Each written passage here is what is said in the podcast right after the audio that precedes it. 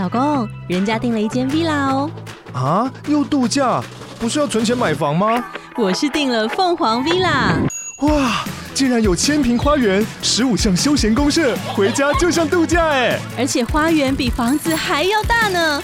还有我最爱的游泳池，耶！龙大营建 villa 生活，十年防水保固，二至三房，零七三九八五五五五，凤凰 villa。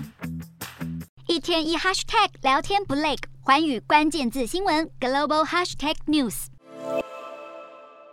驻韩美军二等兵金恩叛逃北韩，震惊全球近三个月后，已在本月二十七日遭北韩驱逐出境，目前遭还美方拘留。美国国务院特别感谢瑞典与中国政府的斡旋，协助越界美军士兵获释返国。根据国务院声明，金恩的遣返之旅相当的繁琐，他先被押送到朝中边境，与美国驻中大使伯恩斯会面，再从辽宁省搭乘美国国务院专机飞抵沈阳转机，前往南韩乌山空军基地，最后再返美移交。国防部二十三岁的金恩曾在南韩犯下伤害罪，因为不想回国受审，在七月十八日闯入北韩边界。他一共被扣押七十一天，期间完全与世隔绝。而北韩对于美方的关注，则是一概不回。如今在多国外交人员的努力下，金恩才得以获释，总算让美军史上最难堪的叛逃事件画下句点。